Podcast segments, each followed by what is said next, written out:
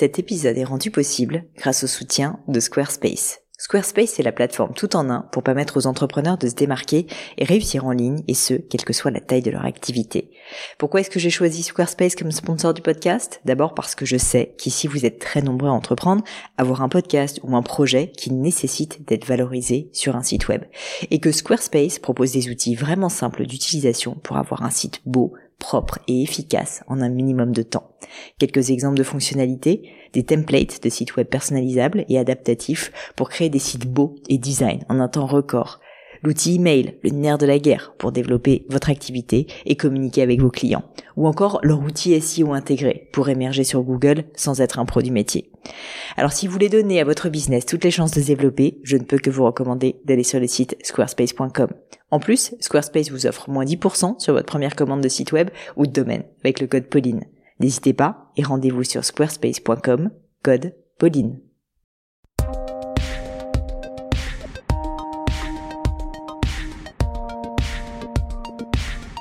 Bonjour à tous.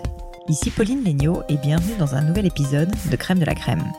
Pour ceux qui ont déjà entendu les premiers épisodes, Crème de la Crème, c'est une conversation où j'invite des hommes et des femmes pour parler de leur réussite. L'objectif, c'est vraiment de partager avec vous les clés de leur succès, d'avoir des conseils concrets, leurs trucs, pour arriver à des principes réplicables que vous allez pouvoir appliquer à vos propres projets. Et je vous préviens, pour cet épisode, j'ai voulu quelque chose d'un peu différent. Là, j'ai fait un test. En fait, j'avais une opportunité à laquelle je pouvais juste pas dire non. J'ai une amie indienne, Pooja Dhingra, qui est juste une superstar en Inde. Une superstar dans son pays et qui est venue en France pour participer au jury d'un concours de cuisine avec des grands chefs comme Yannick Aleno ou Pierre Hermé. Alors vous connaissez peut-être pas encore Pooja, mais à 32 ans, elle a un demi-million de followers sur Instagram et c'est la reine des macarons de Bombay. Elle fait juste la pluie et le beau temps dans, dans le food en Inde, côtoie les plus grandes stars de Hollywood et se fait inviter chez tous les grands chefs pour donner son avis sur ce qu'ils font. Surtout, ce qui m'intéressait, c'est qu'en plus d'être une chef de talent, Pooja est une femme entrepreneur remarquable qui a monté sa boîte à partir de rien à l'âge de 23 ans en Inde et a maintenant plus de 80 employés.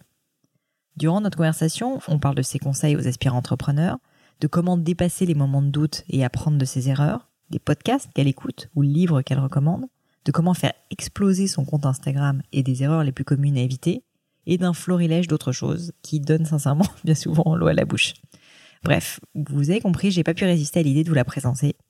Et malheureusement, Pooja parlant assez peu français, il fallait le faire en anglais. Mais du coup, ceci est un test et on va faire le podcast en anglais. Donc attachez vos ceintures parce qu'à partir de maintenant, je vais switcher sur l'anglais. Si vous ratez quelque chose, ne vous inquiétez pas, tout est sur le blog du podcast, donc vous pouvez filer aussi sur www.podcast-du6 crème de la crème.com avec notes et références qui sont en anglais et en français, donc vous n'aurez rien perdu. Bref, assez parlé et maintenant je laisse place à ma conversation avec Pooja Dhingra, the Queen of Macaroons. Hello Pooja. Hello, Pauline. I'm very happy to have you here in Paris in my apartment. And um, so in India, you're quite famous. In France, not yet, but it's going to come, of course. This was not planned, people. So the questions might be a little quirky sometimes, but I'm sure we're going to have a great experience. And so you may not notice, but I like to start with original questions. And so my first question is Can you tell me a little bit about Mount Fuji? Thank you for having me. Um, Mount Fuji. Okay, so basically, I do this thing where I have a list of things I have to do every year. And these are goals that I set for myself, which I think I will not be able to achieve. Ah, so you you think so, it's like really hard I mean, goals? They're, they're really ah. hard goals. Like, it can't be something easy, right? Okay. Because then then it's easily done. You have uh-huh. to push yourself to get it. So, for example, I wanted to run the half marathon two years ago, uh-huh. which I did, which was wow. a terrible idea. I was the, it was the worst thing I've ever done to myself. I'm not a runner. Um, I'm not. I wasn't really fit, and then I planned to do this, but it was done. I decided to speak French last year. Mm-hmm. And we know that you do. And at one point, you will speak French um, during this interview. You have to give me a bottle of wine first, and then, then, we can do this in French. Uh, no. So, Mount Fuji is uh, so one of the things left on my list was to climb a mountain. And I was reading a book uh, with the story of, uh, you know, the founder of Nike, where uh-huh. he, Phil Knight, when he's starting his career, he goes to Tokyo and people tell him, like, oh, you know, you should climb Mount Fuji. And he says that I'll do it when I have something to celebrate because it's a very spiritual experience, and the Japanese think it's a mystical climb. And I read that and I was like, this is it. This is what I'm going to do. Oh I'm going to climb Mount Fuji, but I obviously have to tie it to a goal as well to celebrate. So the goal is not climbing Mount Fuji. The so, goal is so it's a it's a it's a layered goal. Okay, it's- so the the first goal is to um, grow our company and make it ten times the size that it is. nice goal. In uh, in two years, so in or by In two August- years. Wow. So there's a deadline. yeah. So August 2020. No, you have to Mm-hmm. Wow. have goals. Always have to have like a finishing line. Wow. So August 2020, and um, I am not like I'm. I don't think I'm fit enough today to climb Fuji. So it gives Mm-hmm. me two years to really get my act together and get Uh-huh. super fit so that the climb is easy. Because it's very difficult to climb Mount Eh, Fuji. No, I don't think it's very difficult. It's a six-hour climb. Like it's not. climb. It's Still, not, it's not But still, you need to have certain level of fitness to get there. Uh-huh. So the next two years, it's going to be, uh, you know, so it's it's kind of like you get a little bit lost when you're doing so many things. Mm-hmm. So it's like a focus. So if it's not getting me to 10x, or it's not getting me to Fuji, I'm not doing it. Great. Yeah. I love this. I love the fact that you like are so driven and have like specific goals like this. Do you like do this on the 1st of January of the new year or how does it happen? No, it's it's just uh, some. It has to come. It's not something that I sit and Mm. say, "What am I going to do now?" But it's most of these things are things that I've just, Mm, you know, somehow like this Fuji thing just came when I read a book. Uh, the marathon thing came when I was in New York actually, and um, it was my friend lived in a you know typical New York apartment, uh, sixth floor, no elevator. No elevator. something Like- similar to like yours, like yours. And um, you know, I was on holiday, and I think I found it so difficult to keep going up and down her apartment. And I said, "Wow, I'm a 28 year old girl. I shouldn't Mm. Yeah. find it so difficult." So I said, "Okay, I'm going to challenge myself." And if, But you did it. yeah, I mean, it was Not easy, it but you said it was challenging Yeah, I said. I said, okay, so if I want to, you know, get reach a level of fitness, so Mm-hmm. a marathon seems hard enough. So let's do half a marathon, and uh, That's good enough, yeah, I think. Yeah, yeah, awesome. And so if we come back a little bit to um, like, so you're a chef, very famous in India. How did you come up to becoming a chef? And like, how did you decide that, you know, baking basically and cooking pastry was going to be uh, your life? So I think you know somehow I was always interested in food. I was Mm-hmm. always interested in baking. I, you know, I always talk about the story of making my first batch of brownies when I was six with my aunt, and you know, it's for me it was about transformation and like almost like magic because you take Uh-huh. It's like true. simple ingredients and you know you put it in the oven and it comes out to be something Yeah, yeah. so Magical. different, Mm. So I think it was always there, and I kept baking as I grew up. But I never thought like this is going to be my I saw career. that your parents were in the food industry, right? Yeah, so my But, like salty. Uh, yeah, so my mom had a small chocolate business from home, okay. so she was into baking. So I grew up looking at that, learning that. Mm. Uh, my father was uh, like he was a partner in some restaurants, but not really active. So Mm-hmm. Okay. you know, we we always would go in and see what was happening. So we had a sort of you know summer vacations running around a restaurant and, and all Uh-huh. Nice. of that. Yeah, it was so it was always the back of my head. But for some reason, I thought I wanted to be a lawyer. Really? Yeah, so was- That's that's quite different. yeah, so when I was 17, I actually went to law school in Mumbai. Okay. Two weeks. Okay. so yeah. you understood quickly it wasn't two, yeah, meant for yeah, you. Yeah. Two weeks. And Okay. uh, I mean, I saw the books, I saw everything, and I just knew that this is not how I see my life. It's not me. I'm a creative person. I Mm. like working with my hands. I always wanted to have a cafe. Like that was, uh, you know, the end Uh-huh. goal. So I spoke to my parents about it, and they were super supportive. Really? I was going to ask because I'm sure, I mean, Yeah, it's yeah, not yeah. easy to change careers. Like, I mean, law is reassuring But for parents, I'm exactly. But I think they, my parents have always been the kind to, you know, you can do whatever you want as long as you, it's you're passionate about it. You're happy. It makes you happy. Right. You know, it, they they never had any restrictions for us. So the minute I told them that this is what I want to do, they said, okay, then you have to study. You know, like because mm-hmm. education is important. Yeah. So go to school. You know, you want to do hospitality, go to the best school you can find, do it, and then you know take it from there. So, I mean, following your passion, but still with like Yeah, yeah, yeah. a with grand the- plan and like Yeah. rigor and, and, and some hard work. Yeah, yeah, exactly. And so that's when you decided to leave India. So I left India. I was uh, 17 and a half. But I- that's, I mean, honestly, Pooja, this is incredible. Like, I'm, I know a lot of Indian and French people, etc., go and study abroad, but still, it's like quite a stretch to go when you're 17 and go in, in in a new country where you don't speak the language. I know you went No, to I mean, Switzerland. yeah, like, it how did you? It was It was, in fact, beautiful. It was a life changing experience because I think for me, I really understood who I am. Um, mm. I, you know, like I got to know myself better through the whole process, and mm-hmm. I think that uh, Switzerland was just an eye opening experience. Because what, what was, do you mean, for um, instance? Um, for example, you're living with people from sixty different nationalities. Mm. Like I feel like your view of the world is so small. Like you only know your city, your neighborhood, Mm-mm-mm. all of mm, mm. that, even though we traveled a lot. But those are the only people you mm, know. Mm-mm-mm. And then suddenly you're in a room with your roommate is from Brazil mm. and you know you're sitting next to a German girl and you're, you know, suddenly it's like so many different ideas and you mm. see their ideas of the world and yours and it's just something that it was just you realize how big the world actually yeah. is and the possibilities that are there so I think for me that those years were very important. Uh-huh. I learned a lot about the world. How long did you stay there? Two years? Uh, so the school was three years, three years, and then I worked. I did two internships. So I did uh, for nine months. So I was there for almost four four years around. And it was like majorly about pastry, or was it like it about was hospital? No, so it was the first uh, year and a half was just food studies. Okay. And then after that was um, business and oh, management. So, ah, awesome. so we had courses in finance, we had marketing, we had mm-hmm. sales, mm-hmm. we had entrepreneurship, leadership, mm. everything.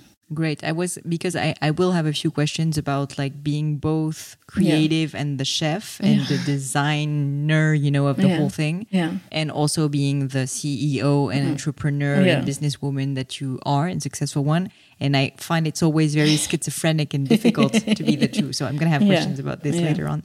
And so you did that. And after you went to Le Cordon Bleu, right? In, exactly. In Paris. In Paris, yes. So what, why did you decide to do that? So I think that um, when I was in Switzerland, we went through different departments, and the pastry one was where I was uh-huh. happiest, and that's when it was like a you know like a light bulb sort of just goes off, and like yeah, this is what I want to do, and so I had to convince my parents. Okay. And they were like, okay, you've already gone for four years. It's a mm. bit much. But then I said, no, I actually went to them with a game plan. Okay. And I said, this is it. I'm going to go to Paris. I'm going to study, come back, and I'm going to open this, and I'm going to do this, this, this. And oh, I actually so give them. had a grand plan. Yeah, yeah, yeah. I told them everything before I left. And did your grand plan like at the time? Uh, it was exactly the same. Yeah, it, it was, and It still is like yeah. close to what you're building it, right now. Exactly. Oh, yeah. Awesome. Yeah. So um, I told them that I went to Paris. It was beautiful. It is beautiful. Completely fell in love with the city and with everything that it has to offer. And uh, yeah, it was just, um, I mean, butter, sugar, flour, like what we love. yeah, and chocolate. Yeah.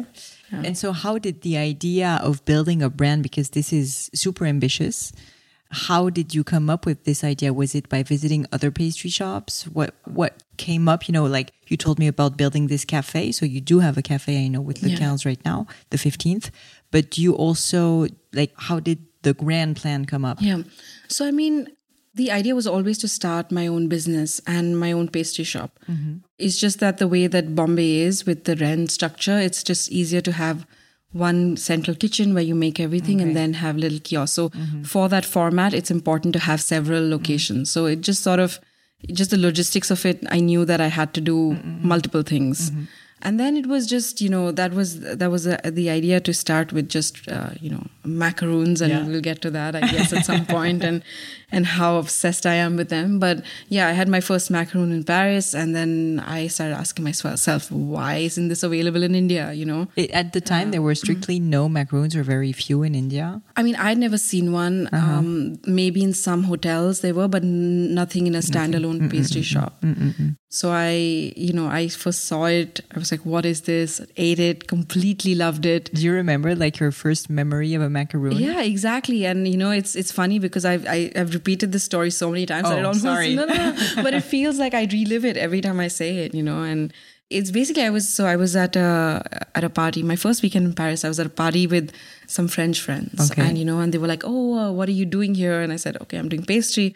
They're like, oh, which macaron do you like? Do you prefer Pierre Hermé or Ladurée? Uh-huh. And I just looked at them like, like who is Pierre Hermé? What are, what are these names? like, what are you saying? And they were so shocked. They were like, you're learning pastry in France and you don't know what a macaron is. You don't know these people. And I was like, no, I don't know these brands.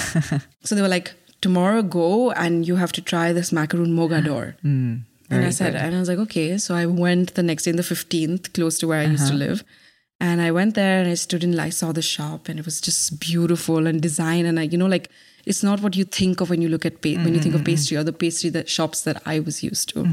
So I looked inside and I saw these little macaroons that looked like burgers yeah. almost. and um, walked in and I bought the mogador. Okay. And I came out, a very expensive one. Yeah, I must say. yeah, yeah is not the cheapest. yeah. And I came out and I still remember it was like a windy day and I, you know, I just looked at it and I was like, okay, let me see what the fuss is about. And I bit into it and it, that was it. Yeah, because it was it was just mm. and passion fruit. I think for me was also it's just, chocolate and passion. Fruit. It was fruit, chocolate right? and passion mm. fruit. So it was just like that mix and balance of sweet mm-hmm. and acid and mm. all of it just like crumb. Like it was just perfect. I'm already hungry. this is it's going to be very difficult. yeah. So I I think you know, and then then I started asking myself, why why haven't I had this before? And then my family came to visit me and I took them and made them try everything. Uh-huh. And my father was the one, he's like, you have to do this. You have to awesome. make sure that, you know, you Indian, know, you, people, Indian people will love it. Because, and if my father likes something, he has the palate of a, you know, like, eh, like he's the most, uh, like, the target audience of the of an Indian customer. Okay. So if he likes it, I'm sure everybody will like it. So I was like, it's okay. always good yeah. having a target customer, like a person you yeah. know you can identify yeah. like your customer is always such a big help. Yeah. Awesome. And so that's when you decided to go back to India at that point. Exactly. So I finished my course. I did a, short three month internship in a chocolate shop in Paris. Okay. And then Who, where was that? Um, in the sixth, uh, Jean Charles Rochoux. Oh yes. Yeah. So I worked uh, with him, and he was incredible. And then I, it was time to go back home. It was very sad. Um, yeah, it's been like was, five yeah, years yeah, or something. Five years being away, and I missed Europe. I missed. So you life. won't pretend you don't speak French. I told you wine bottle and then I'm good. but yeah, it was um, it was very tough to go back. Mm. Um, the first six four months, I was just I think I was mm. very depressed. I was sad. Yeah, because you go from a life of like full independence and full mm. like doing what you know, like just being able to you know just live your life, living yeah. alone, all of yeah, that, to I going mean, back to your even if yeah. you love your parents, yeah, you go back yeah, yeah, go parents, back to the parents' house and then you know it's it's even though they're you know super cool and stuff it's it's still not the mm, same of course so it was a bit you know and then i just decided to start working on my recipes mm-hmm. and i just for my home kitchen i just started so yeah i was gonna i was gonna ask you like what was the beginning of the process of le 15th patisserie was it like from your home basically you were yeah. alone yeah or? from my home alone i just started um, you know testing all the recipes mm-hmm. that i had learned in paris and soon realized that nothing worked. really? yeah, because everything was different. The ingredients, the ah. temperature. So then I had to start modifying everything and mm-hmm. seeing, okay, what can I do with this? What can I do with that? Mm-hmm. You know, this is the butter that's available to me. Mm-hmm. It's not the same as French butter. You know, it has more water. And oh, then yeah. how does that change the recipe? Uh-huh. So it was just about, you know, working, experimenting and changing things. And then soon enough, my I think my mother got fed up of me being in the kitchen and wanted to throw me out and said, "You need to get out and get your own place."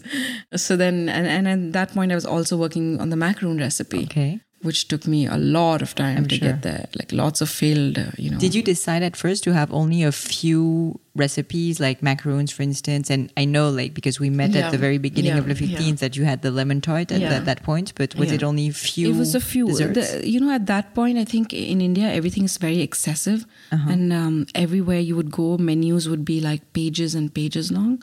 And I never understood that. Mm-hmm. I thought that there's no way somebody can do so many things well. and do them well. Mm. So I always thought we'll do a page, we'll have everything on one page, whatever we can fit, and we'll just do the that the best to our ability. Mm. You know, mm. there's no need to have five thousand things. Let's do five flavors and make them really good, and that's how it, it started. Mm-hmm. And um, it started like in the beginning, it was I started teaching actually. Really? So we I took teaching a, pastry. Yeah. So I took a kitchen, a central kitchen in in Bombay, mm-hmm. and I had quite a lot of space. We were only three employees, and we had to pay rent. And mm-hmm. uh, I realized that I went back, and everybody wanted was asking me like, "Oh, what did you learn in Paris?" Like of and course. Oh, and yeah. you know, and everybody wanted to know, and I said I just saw it as an opportunity, and I said if there's so many people who want to learn, uh-huh. let's teach them. Uh-huh. And uh, you know, it was like a professional setup. Yeah, yeah. Because there's an actual kitchen. Uh-huh. You know, normally people. And was classes. it in a school already, or did you create your own school? No, so we just converted a section of the kitchen okay. into a, a studio. Like a studio. And we just started teaching from there. Awesome. And uh, I got a couple of my friends from France that were, you know, help were helping me set up. So Uh-huh. between the two, three of us somebody would take a class and we would just teach them what we had learned and it was uh, and that's what actually got us a lot of media attention okay a lot of you know like we've never paid for any we've mm-hmm. never had a pr company PR, or marketing yeah. nothing it was just organic we were lucky enough that we were doing something different at a time mm-hmm. in india when no one was and it was just organic so people started noticing this mm. And then the cooking classes kind of gave because they would come into a kitchen and they'd be like they'd see the pastry mm-hmm. and they'll see what you're doing and then that made the pastry business, mm-hmm. uh, you know, kind of. But grow. it wasn't part of the plan initially. You hadn't like, no, it thought just, about that. It yeah, just happened. It just basically. happened. Yeah. Right. And so at one point you decided to open your first corners or shops that you've been to. Exactly, yes, yes, that was the first one outside a little a little hair salon in yeah. in Worli in Mumbai. Yeah, so it was a the salon that you know it was outside was run by a friend. Uh-huh. And she said, "Why don't you take a little corner outside, and uh-huh. people can actually come and pick stuff up?" Uh-huh and she gave it to me at a very reasonable rent. When I think about it today, I'm like, wow, that was really nothing. she was helping you out. Uh, yeah, like the rents we pay today, I'm like, wow. um, and then we, it was, it was really, it was, uh, you know, I remember just sitting with a carpenter the night before me, my friend really? uh, Pratish, who does our design, yeah. and just the two of us sitting there with a carpenter and printing prints of you know all the food that we shot and putting it up mm-hmm. in that little mm-hmm. kiosk there. And it was so uh, you know it was yeah raw and yeah uh, it was but well so for the record what happened in the the story behind our meeting with Pooja is that uh, 7 years ago I was doing an internship in in India trying to sell wine in India. That wasn't easy at the time. And so every day I would go in front of this salon because our apartment was just in front of it. And I would see this and I saw this Le 15 patisserie with you know the perfect french writing like there was no mistakes in the in the spelling or etc and i thought wow i need to try this. And i tried it. And it was insane because we'd been in india with my husband for three months and sort of missing some mm-hmm. parts of french cuisine. And i remember biting into this lemon tart and just like explosion of taste, like so zesty, so good. I felt like I was in Paris again. And I was like, but this is incredible. It's the first time I'm tasting something in India that has such an authentic taste. And so we naturally wrote just to congratulate you and we met. On my and, birthday. Yeah, also it was on your birthday. So that we didn't know at the time. Yeah. But yeah. But it was great. So I mean, I completely I was very fascinated by your attention to details at that point, and I still yeah. am today. And I don't know if you can expand on that and maybe yeah. elaborate, but um, it was um, very clear for a French person that you'd been to France and that you yeah. were really. Like I think uh, I have a you know when so when I was in Switzerland I did an internship in a you know luxury hotel which was a part of the leading hotels of the world and I was in housekeeping and my role was to go check the rooms every day after housekeeping okay. and clean them to make sure everything was okay. Mm-hmm. And I still remember this one day, my boss came and took me to a room and said, "Is it, you've marked this is okay? Is it okay?" And I'm looking around, and everything looked perfect. Like it looked clean, everything uh-huh. was fine. And she just looks at me and she's like, "Look again." And I'm like, "Okay, this lady's crazy. Like there's nothing wrong in this room." But then she walks to the couch, and there's a little pillow which was kept with a little bit of a oh tilt. Oh it wasn't straight. And she moved it and made it 90 degrees. And she said that that is perfection.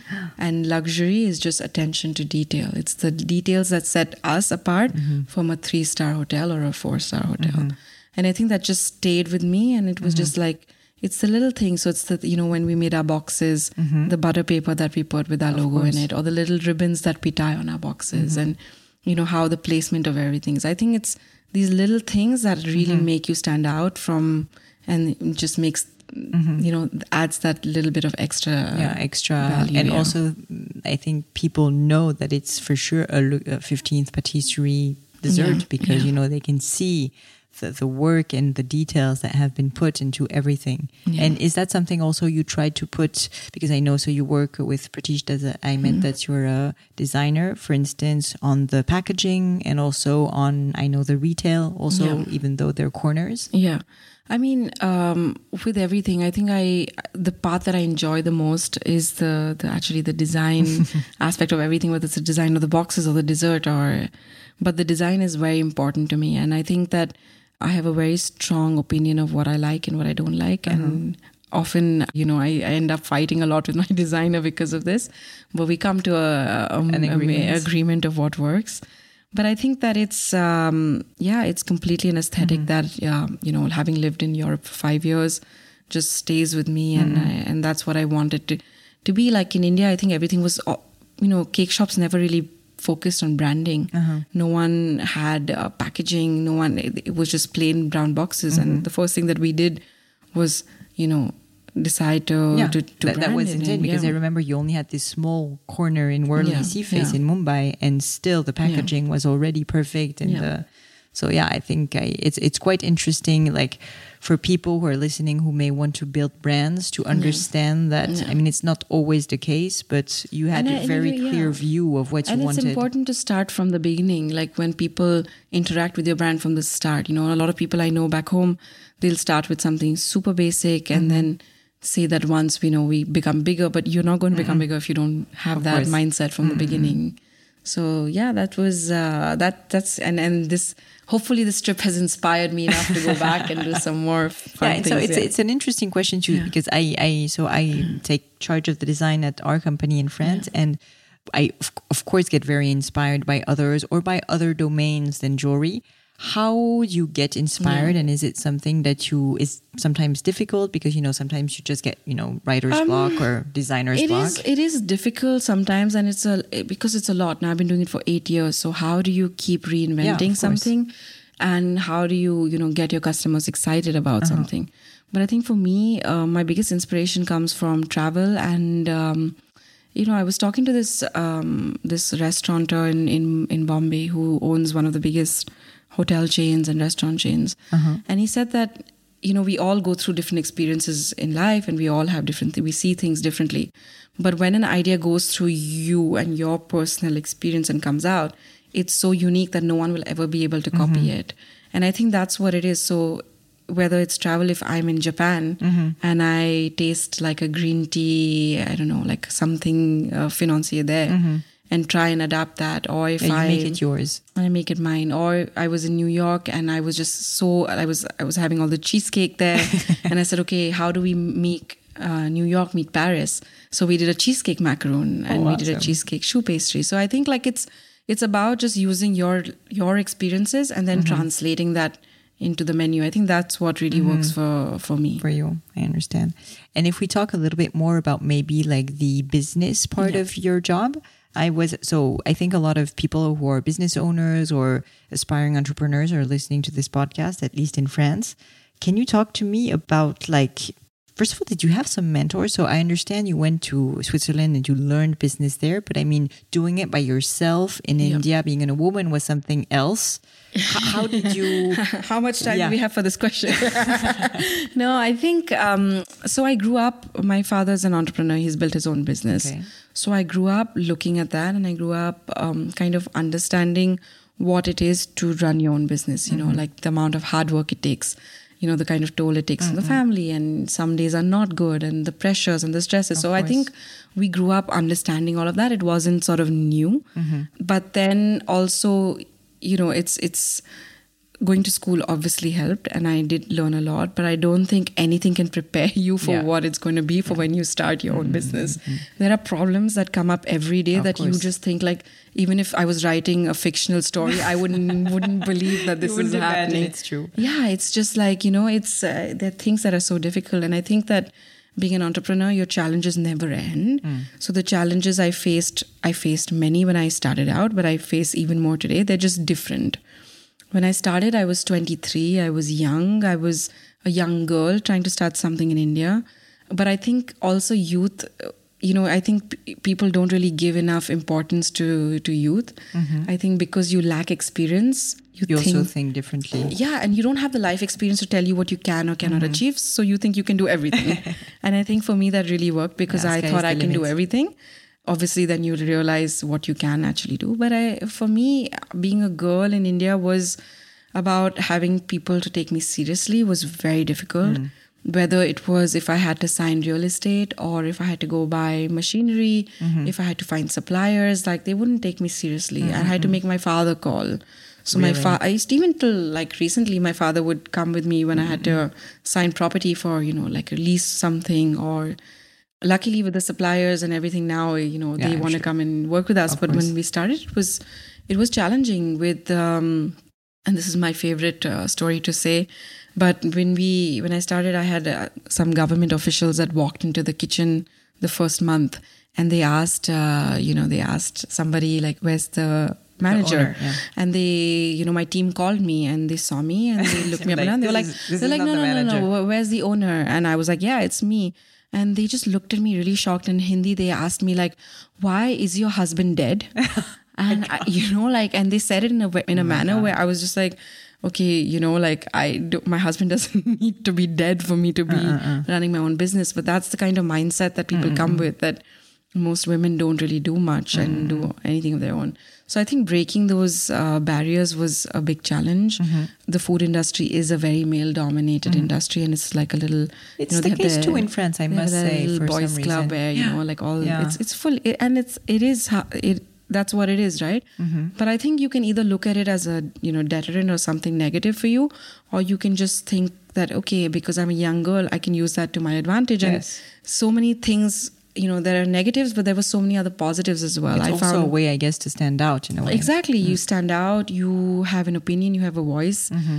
You can, you know, you clear the path for so many people who follow you afterwards. Which, you know, Mm-hmm. Yeah. when I started culinary school, um, not that many people were pastry chefs. Not that many people went to culinary school, and now it's everybody. I ran trend. into someone on the, the road yesterday in Paris, and they were like, "Oh my god, you know, like yeah. Uh-huh. we we we in school here," and and it, it it's a great feeling to I'm to sure. you know do that for or be able to help someone you know lead uh, to get to their sort of goals. So I you know it's it's I'm sure it's- yeah. Did you have some down moments, and and how did you get through the down moments? Like, Every day has one down Yeah, moment. I, I sometimes say, you know, being an entrepreneur is having 20 down and 20 very like hyperactive Yeah, up just, moments per day. You know, like we sit in, in the office and it's just every hour is like I was like, this my my life should be a movie because the drama that follows every day is just inexplicable. Like it's just yeah. So the downs are many. I mean, from things not going the way you want to not being, you know, getting a property that you want. Mm-hmm. Of course. Mm-hmm. Something that you create, a menu that you make which you think people will love that, you know, people don't like. of course. But it's always reassuring to know that even successful people like I mean, you obviously have failures course, and have course. issues and have no, problems. and I think I, everybody has failures, right? It's Mm-hmm. just uh, whether you choose to learn from them or just completely let them take over, right? You can't really.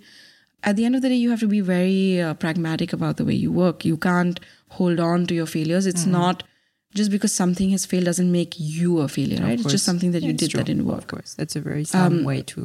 yeah i mean like we you know if if we opened we opened uh, one or kiosk a few months like last year Mm-hmm. in a in an office building and it didn't perform it didn't do the you know the way we wanted and it's Uh-huh. it's always sad when a business doesn't do the way you want it to and we shut it you know it was a very it was a, Non-emotional. Mm. financially non-emotional non-emotional um, decision it just wasn't doing it for us Uh-huh. and we closed it we opened something else that's doing really well so it's it's about trial and error and Mm-hmm. And not like taking everything so personally and feeling that you are a failure Mm. Yeah. because an idea that you had didn't work yeah Eh, Do you have a like a favorite failure, like a, a failure that you know uh, that you know like really changed something in your way of thinking or in your life? It can be non-professional too. No, I mean, I- no, professionally as well. I think for me, uh, the last six months have been uh, completely, you know, it's taken my life and turned it upside down. As you know, we've expanded and we've raised Yeah. some capital. And in the process, I think the kind of person that I am, I'm a very trusting person. And I've had the same, you know, core members of the same team for over the last seven years. Uh-huh. And through the process, when I found out that when a very trustworthy employee was stealing from It's us, very very difficult. and yeah. not only stealing like but stealing large amounts of money and uh, to the extent of like forging my signature on bank loans. That's insane. and then you know it's like a, sh- a slap in the face not Mm-hmm. only because you were so obviously there's the loss of money but it's also the it's heartbreaking because the trust that you had Mm-hmm. and then that changes you as a person right in uh, so i don't know if it's a good thing or a bad thing but i'm a completely different person than Really- i was you six really months ago feel that now you're not as trustworthy, or maybe you put some new processes so that you don't have to be trustworthy. exactly. I mean, the thing is that now the processes are definitely in place, and the everything is led by processes and not emotion. You know, and I think that that is the biggest change that I've. Yeah. uh, made in the last six months because because of this because of this failure. And i think that it's uh, yeah and it's it, it was a tough one because you know like um and I think that's something that I, I see like my male counterparts do very well because uh, I think as a woman I'm more uh, you know empathetic and emotional, yeah. and it works really well mm. in to lead teams sometimes, mm-hmm. but also then sometimes people take advantage of that. Of so to learn how to balance that and understand business is business and you have to uh, learn how to keep that in check mm-hmm. i think for me that has been the biggest lesson and Mm-mm. a failure sort of that completely changed Mm-mm. the way i think and the way i, I do run my business Mm-mm. today and if we talk about positive things about the success yeah. of Le 15 so when i first met you seven years ago you had one corner in Worldly Face now you have a yeah. lot of shops like what five five, yeah. five shops 80 employees or more. Yeah. It's insane how successful you've been. I mean, it's not insane. It's, of course, it's, it's normal, yeah, but I mean, you've been quite successful. What for you were the key moments that led to this success? Did, can you identify a few steps that you took or maybe risks that you took that led you to this success? I think uh, when you're in day in and day out working, like each day, it's just you don't realize like you look up one day mm-hmm. suddenly and you're like okay we've become a team of 40 and today we're 80 and it's it's like you're just so engrossed and so involved in it that you don't really step back uh-huh. and take a look at it from uh you know i think Another for me the yeah i think and this is something that i wish i had done earlier was to hire really um to hire great uh, like professionals uh, professionals to do things for mm. you you have to realize at some point that you can't do everything. Mm-hmm. And I mm-hmm. think as entrepreneurs, you want to control yeah, and micromanage and do everything. Mm. And delegating is something that we all have an issue doing. But I think that because when an entrepreneur, you want to do things, you yeah, want to produce yeah, things, but you can't do everything. And I think for me, the biggest challenge was to be able to let go. Mm-hmm. And uh, you know, so I think the like, for example, hiring a head of operations or hiring mm. a great like a human resources team or you know things that I was taking so it, it basically you're taking away from you know your core mm. competencies and what yeah. you were you're good at so i don't think going back to your question i don't think there's like been moments where i feel like this was actually the turning point uh-huh. to it's just been put your head down keep working keep setting goals mm-hmm. reaching them and then reflecting on how you can change mm-hmm. it and, mm-hmm. and become better at, at it Great. And so it's a very good transition towards like your sort of daily routines or what does your day look like? I like this question because I mean, you're a pastry chef and I worked in a pastry when I was younger and basically uh-huh. waking up was like 5 a.m. or yeah. earlier and sleeping was just not an option. so I would love to yeah, like hear what your day looks like. It's really funny because um, say if you asked me this question six months ago, I would say, oh, I don't know. But now, ever since I've got a team in place and my assistant, uh-huh. who's this super ninja, as I call her, she's a computer engineer who wrote to me on Instagram said, I want to work for you, really? and she's transformed my life. Every minute of my day is is accounted for. So wow. if it's, she says, if it's not on your calendar, it didn't happen. Mm-hmm. So Are you just if, like on Google Calendar? So, so everything, yeah. yeah. We use Google Calendar, and uh, she has access to it and everything. So even if I'm, you know, in a meeting somewhere, it'll be there. If I'm, you know, and everything, I have Instagram breaks. Oh Actually, God. take breaks. Really? So yeah. Because so I, you mean like you do not go and post anything on Instagram? Is that the Instagram break? No, the no, no, no. The Instagram break is through the day. Like I don't ah. have to. I don't check my phone every five seconds. Uh-huh. I keep it aside. I finish okay. a task that I'm doing. Okay. And then at the end of every hour, I have like oh, 10 minutes where I can so take you're allowed. Okay. So yeah. it's the opposite. It's yeah. It's, a, it's, a, it's, the opposite. Like it's a break to go to Instagram. Okay. So I think like uh, the day starts at 6 a.m. Uh-huh. You know, in the morning is when I usually try to get done with all my exercise. So okay. it's either yoga or running or gym. Awesome. Uh, one hour of that every day. Wow. I try to get into the kitchen by 8, 8.30. Mm-hmm. The team comes in earlier and then i'm there the whole day I, you know and then it depends it's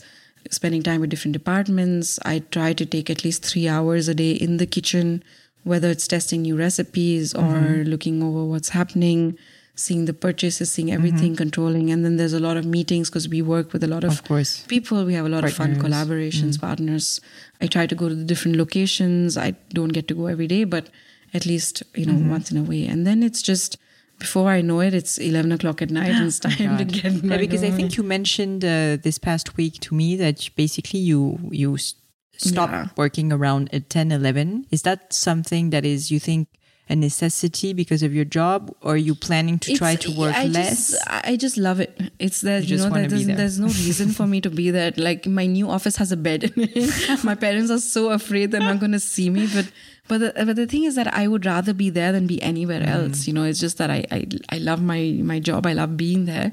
If I sometimes feel like I want to go out, watch a movie, meet a friend, I Uh-huh. You I can have do the you know I'm lucky enough to have that flexibility. I can go for lunch. I can Uh-huh. do whatever I want, but I'd rather be in the office. Uh-huh. So um, and the thing is that it's just for me. I get only a couple of hours when no one really bothers me, Mm-hmm. and this is between eight to ten in the morning, Uh-huh. and then once everyone leaves at eight in, in the evening, Mm-hmm. so eight to ten again in the evening. So that's the time when I actually get time to me when my Mm-hmm. phone is not ringing, when no one is coming and asking me questions. So that is thinking time for me. that's great. So that's the moment when you really like try to uh, try to analyze yeah, exactly. analyze yeah and just, like- analyze what's happening plan for the next Mm-hmm. week the you know the next menus. We have new things coming up every Mm-hmm. now and then. Um, i'm writing my third book so i get some writing time. Yeah i get some writing time. So it's um, it's just that you know I, I like i like being there And so you mentioned the fact that you don't sleep too much, even though you have a bed in your office. uh, basically, so there's this like ongoing I- story about chefs not sleeping at all. yeah no i sleep i get around six and a half hours which is yeah, good enough. bad I enough, right? Yeah. I get home by around eleven thirty. I'll watch TV. I watch my Trevor Noah if he's listening to this. If anyone knows him, I want to marry him. duly noted. Duly noted. so yeah. So then uh, and then I sleep and then I'm up by six. So I get a six six and a half hours. Yeah. Is there like the, the fact that you, for instance, sleep at the same time and go to bed at the same time every evening? Does it help you? Like, do you have a specific routine to help you? Because for me, six hours of sleep is honestly just below what I would need. I would be hmm. more like a seven hour person. Yeah. And I find it's very difficult for me to be productive if I don't have like on a long term basis, you know, enough sleep. Yeah. So I would like to know how you came up to being able to sleep only like six hours, which is not a lot for. yeah. It's usually six six and a half between six and seven is what it is, and I've always been like that. It's you know eh, for the You longest don't time. need too much sleep. Yeah, it's like mm, I, I can't even on vacation now. If it's more than six an hour, like I'm just up and and about. Um, every now and then, I will like to, you know, maybe once every ten days or fourteen days, I'll, I'll I'll sleep in a little bit. Means wake up at eight instead of six. but uh, A very long night. a very long night. But it's just that that- it's just that there is always so much to do, and you know, I'd rather be in yoga or something I understand. sleeping. Yeah. So you're you're a little bit of a, an action addict. Uh, yeah, exactly. Another thing I wanted to talk about is your Instagram account. So you have almost half a million people following you on your Instagram. Yeah, which th- thanks for thanks for telling that to the bartender. The bar, the yes, so there's a very interested bartender, by the way, in France. Uh, he, he likes Pooja very much, and also the fact that she has a, a lot of followers. And so, I mean, I thought it would be interesting for people to understand like how you came to get interested with Instagram because it started quite early at a time when Instagram was not known. Yeah. And was it like a like a thought through decision to you know become like an influencer Mm-hmm. into food or did it just like happen can you describe that Um. So yeah, it's never been anything that's been planned. I just the I still remember my first Instagram post was seven years ago, seven and a half years ago when Which is Instagram like just very- started. like, yeah, yeah, just just started. started. I um, how did you come across instagram Uh, I saw a friend use it. You know, I saw somebody's. Uh-huh. Um, I saw the. You know, I love these pictures that have like these treatments on it. Uh-huh. And I saw someone use it, and I said, "Oh, how do you get it?" And they said, "It's it's this app, but it's only available on the iPhone." And I had just switched from an iPhone to a BlackBerry, so I went back and got an iPhone so. I could get Instagram. Wow. And um, and I just started, and I think you know, with food is so visual, right? Like, Mm, of course. Mm-hmm. um, I was doing it for Facebook anyways. That's how we were, you know, I think in the age of social media, it's you're so lucky that you don't have to go too far Mm-hmm. to get people to find you. of course So I think I was already doing it on Facebook, putting up albums of our food. And I just, Instagram works great for food because visually, you know, it's, you put up what you eat. And I just started doing that. And, I, and for me, it's, you know, I've always been a very communic, like for me, communications or talking about what I'm doing or what I think is always has come easily. So for me, it's like an almost the phone is an extension of my my uh, hand, and it's you know like something that I I don't even think about it. Like I know some of my friends, they'll be like, you have to stop posting so much. And for me, it's just like Do you, you know, stop I- yourself from posting? so basically, now that Insta Stories has come, it's so much easier because you don't have Uh-huh. to think about it. Mm. But before, I used to do at least seven posts a day. Oh My God. And it used to be, but it used to be, I never felt like it was overwhelming Mm. because they were always, it was always different and it Mm-hmm. was taking you through the day. And um, I feel like it just makes people connect to you, connect to your brand. They understand you. They get to see a side of you that, Mm-hmm. you know, that they would normally not see. And uh, yeah, so it's never been planned. It's not Mm-hmm. been like this whole, I don't know. It just I just take pictures and I put them up. It's never been a. But a would you have, by any chance, any tips maybe for, or maybe common mistakes that you see that Um, people make on Instagram? You know, I think I think what's what really shows is if you if it's truthful and honest. So I think if your if your picture is true to who you are, what you're doing, if it's it's not like this fake, too real, too perfect sort Yeah. of situation. But I think that if it if you are your true self and let your personality come through out through your pictures and what you post, I think people connect with that with the realness of it, like rather And than just also the consistency. of- consistency yeah, and yeah i course. think that, that's important as well right because and especially the way now instagram has changed its algorithm so Yeah. you know you only see posts from people you who post Mm-hmm. ma- a lot and you know using obviously using hashtags Yeah, and yeah. and things like that like there is a science i know that people say if you post at a certain time of day if Uh-huh. you post how many posts a day but i've never really looked at anything i just go with instinct if i see something i like and i want to post it i post it if Mm-hmm. i don't then i And are you more now of a story person or an Instagram like picture static picture person? I do both. I love Mm-hmm. them both. I try to do like maybe two or three. it's like you're an addict. Yes, I know. I know. I'm addicted to it. But I love it. I, I like to do two or three posts and then maybe just Insta stories through the day. Yeah. Another question I wanted to ask you, it's a little like uh, dissolute, but we talked about uh, books and about also podcasts. So that's something that really interests me. Yeah. You told me you do listen to podcasts. So what, what what podcast, for instance, you listen I, to? I got into it very recently, maybe six Uh-huh. months ago, and then, uh, you know I've been completely hooked. really? Um, I listen to a lot of the Tim Ferriss. Uh-huh. Uh, I listen to um, NP uh, a lot on NPR, like how how I built this.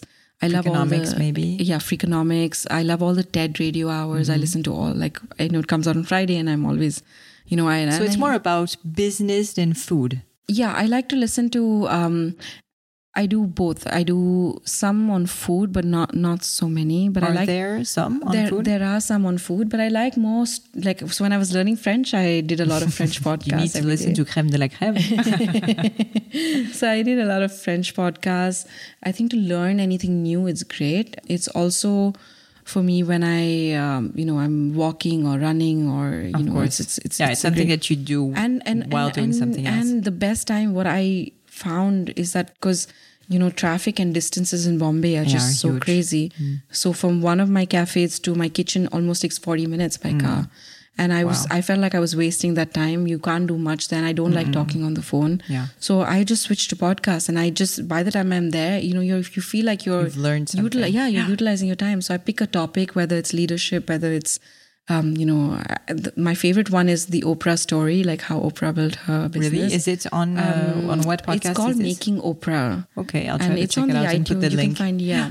And then they have Making Obama, and it's you know it's like all these great stories, and uh, you know, it's it's amazing. So I I pick I, I have like a bunch for my train rides, plane rides, all of them, and yeah, Uh-huh. that you prepare in advance. Yeah. And so, what about books? Uh, I heard you were reading right now. So, Tribe of Mentor. No, uh, was it what was it? It was uh, The- Tools the- of Titan, yeah, right? the, of the- Tim Ferriss the- again. The new one. I've just Okay. started reading it. It's um, very interesting. Okay. It's just I love that you can open it up to any part yeah, of you it. You don't really have to read yeah. it through and through. Yeah, Mm. and so my goal for this year, one of the goals for this year was to read 50 books. Wow, So 50 books in 2018. uh, so that's almost like four books a month. that's huge. Yeah, it's it's it's. But, do podcasts count? You know, but they're sort of like books. no, but I think like again, so if I'm if I listen to a podcast on one way of the trip, the way back, I'll read a you know I always have my Kindle. But um, I I love reading. I've always loved reading ever since I was little, and uh, I thought that I was spending so much time with my phone and not, and I missed you know actually Mm-hmm. Yeah, uh, that's why touching I said. things and stuff. So the only way I can get myself to do something if is if I tell myself I can't do Mm. it. so so the, this 50 books is going great. I think I'm on book 14. Awesome. I'm a bit behind schedule, but I'm going to use this holiday and long yes. flights to catch and up. And also the way back to Mumbai yeah, is going exactly. to be a great opportunity. exactly. Would there be a book that maybe helped you and that you would recommend to aspiring entrepreneurs? I, you know, honestly, the the Nike book uh, that I just yeah. read. Um, I don't remember the title. Oh the title, the uh, running or something. No, um, Speed, uh, isn't it? No, like oh my a, god, how can I forget the name of this? Supposed to be your favorite book, Pooja. Yeah, I know it's crazy. I, will look it up. Don't worry. It, will come it to me. It'll come to I'll me. but it in the notes. Yeah, it'll come to me. But anyway, so th- somebody actually saw on Instagram that I'm doing this 50 book challenge, uh-huh. and people started sending me books really? that they like, and it was incredible. Like it's just amazing. So they send me this book, and you know, I just started reading it. Like, okay, but I never expected it never expect to fall in love with it. Mm-hmm. It was just one of those books that you have goosebumps with, or, you know, when you're reading and you understand that, you know, what it was like to build a brand mm. like Nike. Mm. I mean, and, and, and the failures and the, you, you know, you get it. Like, and it gives me sort of hope that it's, everyone goes through like rough patches. Yeah. It's, it's normal. And another book that I read was Open, which was the Andre Agassi Oh yeah, book. it's supposed to be very oh good. Oh my god, I couldn't very put good. that one down. That book, even for non-tennis yeah, player. no, I mean I don't play tennis. Mm-mm. I don't uh, understand tennis, but that book mm. was just I couldn't put it down. I became obsessed with him after that. he starts the book by saying that he hates tennis. I mean, that's crazy. It's crazy, yeah. Well, um, Shoe Dog. Sorry, it just came to me. That's the name Shoe of the Dog? book the Nike book. Ah, it's called Shoe ah, Dog. perfect. So I, I have an, a little blog for the podcast, and so I'll put it down anyway, so yeah, you people okay. can find it. Don't worry. so two more subjects I wanted to talk to you about is you you talked mentioned it earlier is being a woman in India, a woman yeah. entrepreneur in India. So maybe you know in France there's been this huge movement. It's called Balance ton porc, like basically women trying to how could I say is this? it like the Me Too movement? Yeah, it is, and it's been quite present in France, and and I, I think also trying to find more inspirational women mm-hmm. and and you know trying to like be more mm-hmm. together mm. and build a community of women yeah. like working and being yeah. entrepreneurs is something pretty powerful also in the podcast business by the way and so it was really interesting for me to have you on the podcast because i mean i'm sure it's, it is difficult mm. in france but mm. i mean honestly in india i can't even imagine yeah. like what were the challenges that you face so i know you do like challenges but could you elaborate a little bit so you mentioned the fact that you know those guys came in your kitchen etc but like what would be maybe pieces of advice that you could give to aspiring entrepreneurs that are women? Um, i think it's important like you said it's important to find a support system. It's important to get like this. And i think for me it's you know organically built over mm-hmm. the last couple of years when i met different women in different fields and it's everywhere mm-hmm. you know you it i was, can be men too by the yeah, way. yeah and men too exactly. But i think like um, it's important to to not hold on to too many things. You know mm-hmm. for me that was I was just so focused on what I was mm. doing that I didn't really see this side of it. Yeah. Today, when I reflect and I say, okay, this could, but I was just so busy mm. building and creating. And I think for every person that I met that was, you know, sort of sexist or, mm-hmm. you know, didn't take me seriously, I met a whole different bunch of people who believed in my dream yeah. and who encouraged me and i rather i chose to focus my energy mm. on on and that your attention on those people and other mm. than that but also then meeting different women from different industries mm. understanding their challenges was that something that you pursued like actively trying to meet women like mentors or something i mean I see them more as equal. So uh-huh. I have, you know, people in the, okay. like uh, back in in at home.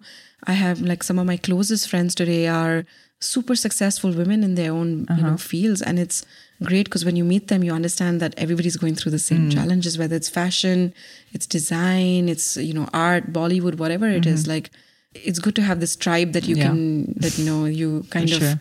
uh, you all relate to each other and all of that and i think it's if women don't support women uh, mm. that's when the problem happens of you know course. it's i think it's a fight between our gender too than not just of men course. and women. Of course, yeah. of course. Yeah. There there are a lot of women that are very competitive yeah. because I guess it's not easy and so sometimes it's even worse you know the competition exactly. is usually worse between women than between men and women uh, another question that really interests me is like i don't know if this is the the case in india but sometimes women are a little bit like shy maybe and you have such a drive and an energy you talked about it and i feel that sometimes women like overinterpret or want to be too respectful or maybe try to be just like nice, you know, with the people they meet, and so don't really go through or don't yeah. challenge enough or don't know how to say no. Yeah. Is that something also that you see and how did you was no, it a I, tendency you had to or did you have to overcome it? No, I you know and I think that I think that it's um it's completely right. I agree with this mm-hmm. observation. Mm-hmm. And I think that women just hold back, you know, mm-hmm. you don't want to give yeah. your opinion on something. Um, I, I know of a colleague who was talking about, you know, when she works somewhere else, she's like, if I hadn't to give an idea, I would have to struggle and say, mm. maybe, you know, this is, if the room agrees, mm. like, this is my idea, mm. like, but if a man would just stand and be like, this is what I, you know, mm. I think, and I think it's, I think it's girls have always been taught, at least mm. culturally for us, to stay quiet, yeah. to not speak their mind. Mm. You don't want to seem more intelligent than the boy, like all these, you know, you know, grandmother's tales yeah, sort of things. Yeah. And but I, I, do see that changing a lot now, and I see that the dynamic mm-hmm. is sort of in different fields that I think it's changing, mm-hmm. but it is a problem i think for for even me today if i was in a room full of like men you know like male chefs of course i would you know even though i not un- like i wouldn't be um even if i'm running my own business for 8 years as bad as this sounds but i wouldn't have the arrogance mm. of some of a of a man who's you know he would just naturally be more confident mm. and naturally have that sort of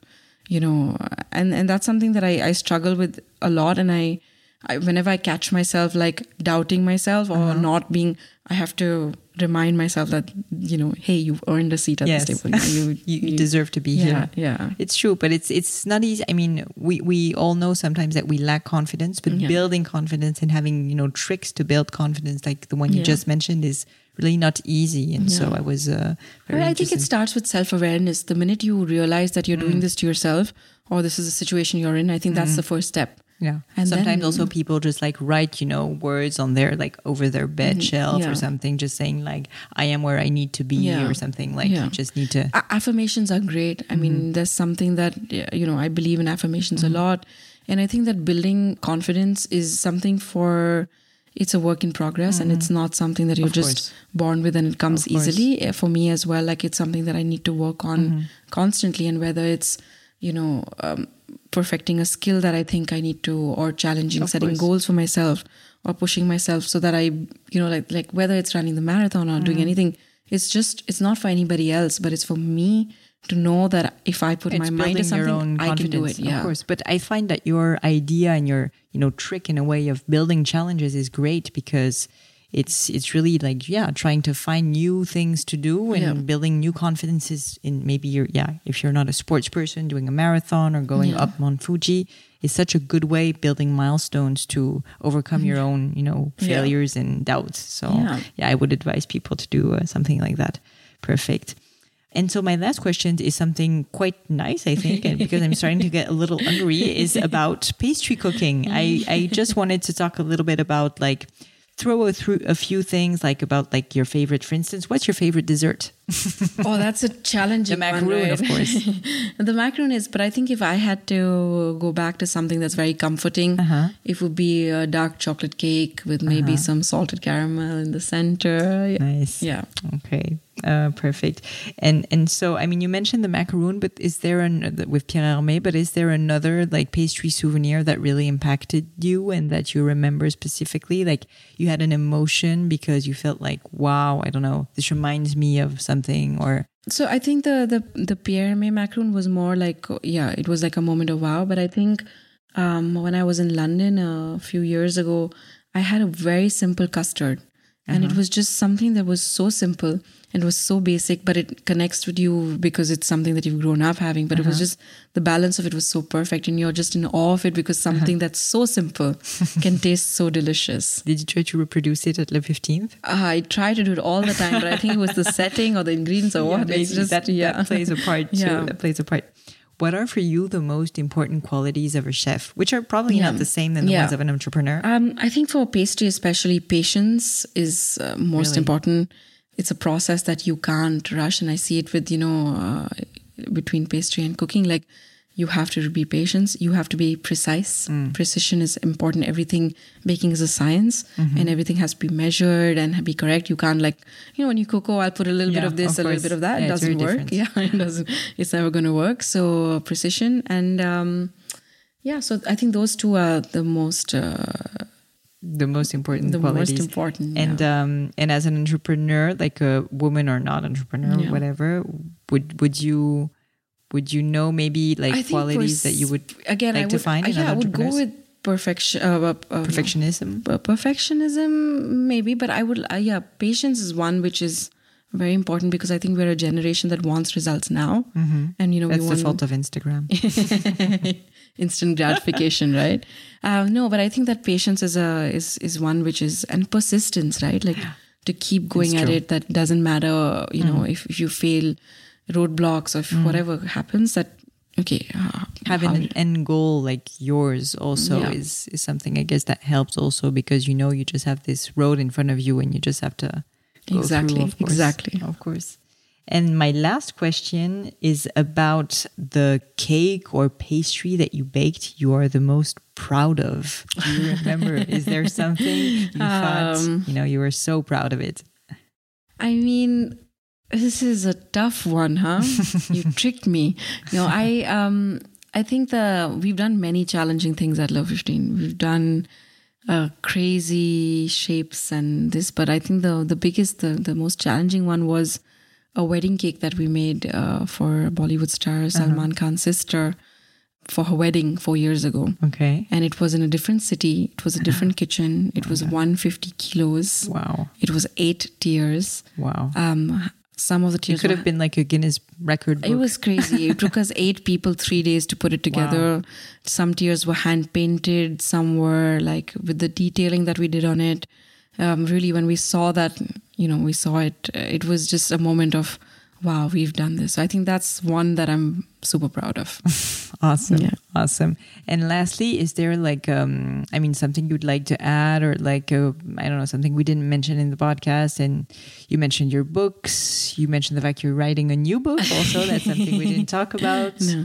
I think I think as uh, you know, if you're listening to this and you're an entrepreneur and you're you're getting to you know planning to start something new, I think what really works for me is to see each failure and and look at really look at the lesson that it's teaching me.